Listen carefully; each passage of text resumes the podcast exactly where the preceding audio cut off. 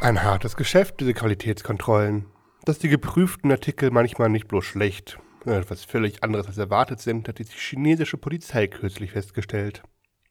Die Delikatessen, die ihre Landsleute in sich hineinschlabberten, waren nämlich keine Quallen, sondern chemisch hergestellter Kunstglibber. Die gefälschten Nesseltiere enthielten so viel Aluminium wie ein Sportwagen höchster Güte.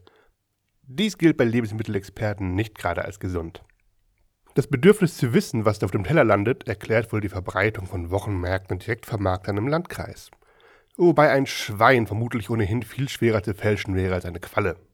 Die gelten nämlich als geschmacksneutral, es geht nur darum, Konsistenz und Farbe zu treffen. Wer mit beidem und der Polizei Glück hat, schafft es locker durch die Qualitätskontrolle.